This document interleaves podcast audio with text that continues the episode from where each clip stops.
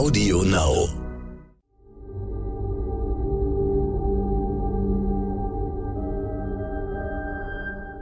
Es ist Freitag, der 6. Mai. Hallo und herzlich willkommen zum Stern-Podcast Ukraine die Lage mit Carlo Masala, dem Politikprofessor und Militärexperten von der Bundeswehr-Universität München und mit mir, Stefan Schmitz, aus dem Hauptstadtbüro von Stern und Kapital. Reden wollen wir über den Krieg in der Ukraine und das heißt aus deutscher Sicht natürlich auch über die Gefahr einer unkontrollierbaren Eskalation. Nun haben die russischen Streitkräfte in Kaliningrad den Start von Atomraketen simuliert. Ist das Anlass zur Sorge, Herr Masala? Nein, ich würde nicht sagen, dass das Anlass zur Sorge ist, weil diese elektronische Simulation findet wohl mehrmals im Jahr statt. Und ja, damit ist natürlich ein Signal verbunden. Also das Signal, dass man es durchgeführt hat, jetzt in dieser Zeit ist natürlich mal wieder ein weiteres Signal an den Westen und ähm, an die USA, dass man Nuklearmacht ist, dass man sozusagen über diese Fähigkeiten verfügt und dass man das seitens äh, der NATO, der EU nicht vergessen sollte, wenn man jetzt die Ukrainer mit Waffen beliefert. Also wir wissen nicht genau sozusagen, ob das was mit der Ukraine zu tun hat oder nicht. Es findet mehrmals im Jahr statt, aber ich würde sagen, natürlich ist es ein Signal. Das definitiv. Wir wissen aber auch, oder das, was wir hören, dass es sozusagen keine Bewegungen äh, gibt, die darauf hindeuten, dass Russland jetzt wirklich die nukleare Option überlegt. Also es gibt keinerlei Informationen, dass irgendwelche Waffen scharf gemacht werden, dass die Position von, von U-Booten und, und Bombern irgendwie sich verändert. Also von daher, ja, klares Signal, aber kein Anlass jetzt oder kein Grund jetzt in Panik zu verfallen, dass unmittelbar in den nächsten Tagen, in den nächsten Wochen, und wir reden ja gleich noch über den 9. Mai, ein Nuklearschlag gegen wen auch immer geplant ist. Die Basis all dieser Befürchtungen ist ja immer, dass die NATO doch noch Kriegspartei wird, auch wenn sie ständig sagt, sie sei es nicht und sie werde es nicht. Nun haben ja die USA eingeräumt, dass auch ihre Geheimdienstinformationen eine Rolle dabei gespielt haben, dass im Schwarzen Meer das Flaggschiff der russischen Flotte, die Moskwa, versenkt werden konnte. Kommt das einer Kriegsbeteiligung nicht schon sehr nahe? Ja, das kann man natürlich so sagen. Das kommt natürlich einer Kriegsbeteiligung schon sehr nahe. Ich meine, das Interessante ist, dass dieser Bericht jetzt nochmal sozusagen äh, hochgezogen worden ist, weil eigentlich wissen wir ja schon seit den ersten Tagen des Krieges durch Äußerungen der Amerikaner, dass sie die Ukrainer mit Realtime-Aufklärung versehen.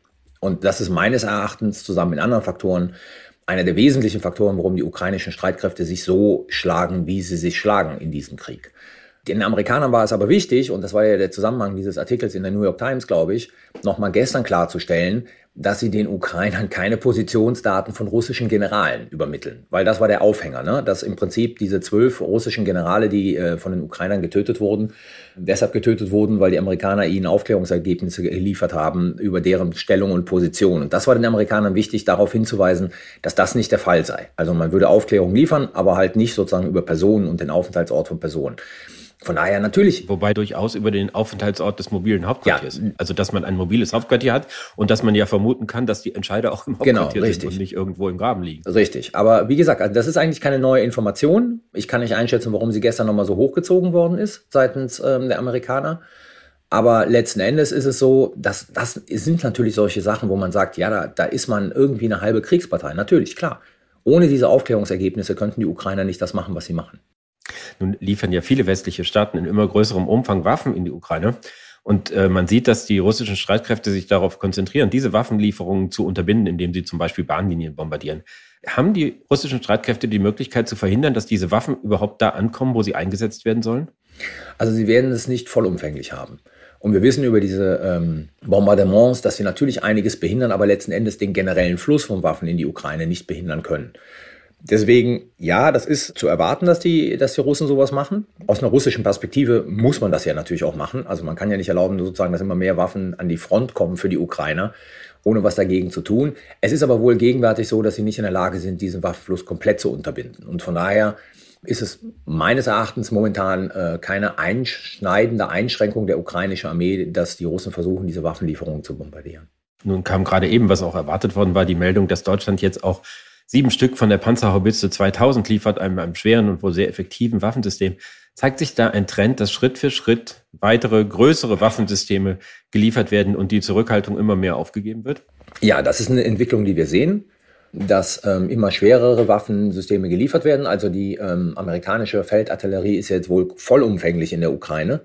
Und das ist jetzt im Prinzip, ja, wie soll man das sagen, die dritte Welle an Waffenlieferungen. Ne? In der ersten Welle waren es eher die leichten Systeme, also die Stinger, die Strelas, die Manpads, die geliefert worden sind. In der zweiten Welle, da sind wir auch noch teilweise drin, waren es die alten sowjetischen Systeme. Und jetzt realisiert man ganz einfach, dass für diese Offensive, die da im Donbass stattfindet, man auch modernere, westlichere Systeme braucht. Weil auch die alten sowjetischen Systeme irgendwann mal auslaufen werden. Und jetzt kommen wir in die dritte Phase dieser Waffenlieferung, die natürlich damit einhergeht, dass man ukrainische Soldaten, zumindest die Ausbilder der ukrainischen Armee, an diesen Systemen trainieren muss.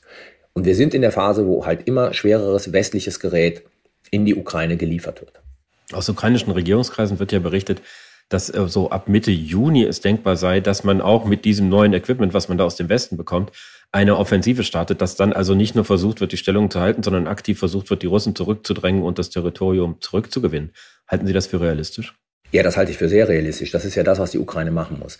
Wir sehen im Prinzip seit ein, zwei Wochen, seit diese Offensive im Donbass angefangen hat, dass die russische Föderation eine Sache gelernt hat. Also sie geht jetzt sozusagen vor, nicht wie am Anfang der Operation, wo es um Schnelligkeit der Bewegung ging und, und um Schnelligkeit der Erreichung der Kriegsziele. Sie geht jetzt koordinierter, langsamer vor, sorgfältiger vor und sie ist in der Lage, ich sag mal so, jeden Tag ein bis zwei Kilometer irgendwie ähm, an Boden gut zu machen und trifft halt auf ukrainische Streitkräfte, die dagegen halten. Momentan haben wir jemand, den ich gut kenne, den, den ich hier nicht zitieren kann, namentlich, hat gesagt, wir haben so eine dynamische Verdun-Situation. Also so eine Art Stellungskrieg, aber es gibt trotzdem Bewegung. Und das kann auf Dauer nicht äh, sozusagen für die Ukraine tolerabel sein. Also muss sie irgendwann mal eine große Gegenoffensive fahren, die die Russen zurückdrängt weil dieses Zurückdrängen natürlich auch eine der Voraussetzungen ist, dass es überhaupt irgendwann mal Verhandlungen über eine Lösung dieses Konfliktes geben kann. Weil ansonsten, wenn die Russen weiter wie so eine Schnecke vorankommen mit ihren ein, zwei Kilometern am Tag, werden sie irgendwann mal ihre militärischen Ziele ja erreichen. Von daher, ja, Ausbildung, Reorganisation, und dann den Versuch, größere Gegenoffensiven mit, mit modernen westlichen Gerät durchzuführen, das ist durchaus das, was die Ukraine logischerweise machen muss. Und dafür braucht sie Zeit. Und deswegen ist dieser Zeitpunkt, der genannt worden ist, Juni, durchaus realistisch. Im Moment deutet hier auch manches darauf hin, dass es zunächst mal die Russen sein werden, die den Krieg ausweiten oder intensivieren, da wo er noch nicht so intensiv geführt wird. Insbesondere in der Gegend um Odessa, da ist irgendwie, haben die Ukrainer deutlich vorgewarnt droht da auch eine Eskalation über die Ukraine hinaus? Da ist ja erkennbar, dass sie irgendwie eine Landbrücke bis nach Transnistrien haben wollen, dass Moldawien vielleicht involviert wird. Ist das eine große Gefahr? Das ist durchaus eine Gefahr, die man im Auge behalten sollte und die seitens ähm, einiger Russen ja auch schon angekündigt wurde. Also wir haben ja diese Lavrov, glaube ich, Rede, wo plötzlich Transnistrien und ähm, Moldawien erwähnt worden ist. Und das ist natürlich eine große Gefahr für dieses Land. Ähm, gleichzeitig ist es aber so, dass man sehen muss, dass die Russen ja nicht so viele Kräfte in der Ukraine haben und nicht so gut vorankommen, um jetzt auch noch sozusagen die Zeit zu haben, einige dieser Kräfte für Transnistrien oder gar ganz Moldawien abzustellen. Also die Gefahr besteht, wenn sozusagen Odessa erobert ist, dann erhöht sich der Druck auf, auf Transnistrien, auf, auf Moldawien. Ob das dann zu einer unmittelbaren Invasion auch da führt, da habe ich meine großen Zweifel dran. Das ist eher etwas, wo man sagt, das wird zu einem späteren Zeitpunkt kommen. Nun bereiten sich alle auf den 9. Mai vor. Das ist in Russland ein ganz wichtiger Feiertag zum Gedenken an den Sieg über Nazi-Deutschland. Es gibt wilde Spekulationen, was dort passieren wird. Die gehen bis hin zur Generalmobilmachung, bis hin zu irgendwie einer Siegesfeier in Mariupol, wo man vorher versuchen wird, irgendwie die Stadt herauszuputzen und das Stahlwerk endgültig äh, zu erobern. Was erwarten Sie am 9. Mai? Ich bin da selber unschlüssig, weil alle die Optionen, die auf dem Tisch liegen und diskutiert werden, eigentlich keinen Sinn machen. Also gut, eine Siegesfeier in Mariupol ist, ist was Symbolisches. Die Generalmobilmachung ist deshalb problematisch, weil sozusagen die zur Verfügung stehenden Kräfte ja nicht besonders gut ausgebildet sind. Also wen würde man denn dann an die Front schicken? Also nicht gut ausgebildete junge Männer, äh, letzten Endes Kanonenfutter. Aber es ist nicht auszuschließen, dass man natürlich hier nochmal sehr deutlich den Punkt macht, man geht aus dieser militärischen Spezialoperation raus, erklärt den Krieg und damit hat man natürlich ganz andere Möglichkeiten in Russland. Von daher ist es nicht auszuschließen. Es bleibt ein Mysterium. Er wird irgendwas Symbolisches liefern müssen. Was werden wir dann halt am 9. Mai sehen? Vielleicht noch ein Blick nach Deutschland oder auf die Beziehungen zwischen Deutschland und der Ukraine. Da haben ja die Präsidenten Steinmeier und Zelensky jetzt miteinander telefoniert. Annalena Baerbock, die Außenministerin, wird wohl bald nach Kiew fahren. Glauben Sie, dass die Irritationen da wirklich ausgeräumt sind, so wie Steinmeier es sagt? Ja, die werden sicherlich ausgeräumt sein auf dieser hohen diplomatischen Ebene. Aber es wird natürlich bei der Frage von Waffenlieferungen noch immer weiter diese ähm, Irritationen seitens der Ukrainer geben, wie die Deutschen das argumentativ begründen, ähm, wie sie diese Springprozession machen mit einem Schritt vorwärts, zwei zurück. Der Botschafter Melnik wird weiterhin sozusagen sehr lautstark und für einige sehr unerträglich ähm, mehr fordern.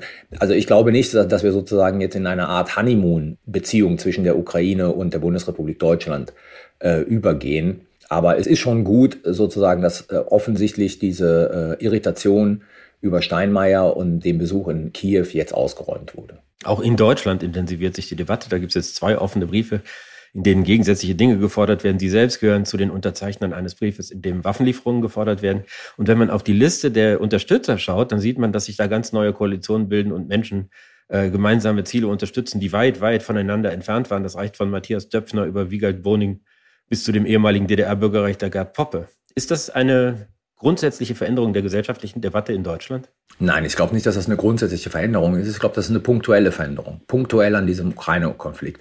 Und ich glaube, dass, dass die Unterzeichnerinnen beider Briefe in anderen Fragen wieder komplett über Kreuz liegen werden. Also ich bin ja Unterzeichner einer dieser Briefe. Ich halte mir das weiterhin vor, mit einigen anderen Unterzeichnerinnen meines Briefes sozusagen komplett überkreuzt zu sein, wenn es um gesellschaftspolitische Fragen geht oder sogar andere außenpolitische Fragen. Aber ich glaube sozusagen in dieser Frage da bilden sich in der Tat neue Allianzen, weil die als unabhängig von der Begründung als eine existenzielle Frage, nicht im Sinne von Überleben, Atomkrieg, sondern eine existenzielle Frage, zumindest bei den Unterzeichnern meines Briefes, für die weitere Sicherheit und Stabilität des europäischen Kontinents gesehen wird. Ich danke Ihnen, Herr Massala. Das war Ukraine die Lage. Die nächste Folge finden Sie, wenn Sie mögen, am Dienstag bei stern.de, Audio Now und überall, wo es Podcasts gibt. Natürlich können Sie unser Angebot auch abonnieren. Wir freuen uns darüber. Und wenn Sie noch mehr erfahren wollen zu den Themen des Tages, empfehle ich Ihnen unseren Stern-Podcast heute wichtig. Den Menschen in der Ukraine hilft die Stiftung Stern. Dazu finden Sie alles weitere auf unserer Seite stern.de. Vielen Dank und hoffentlich bis Dienstag.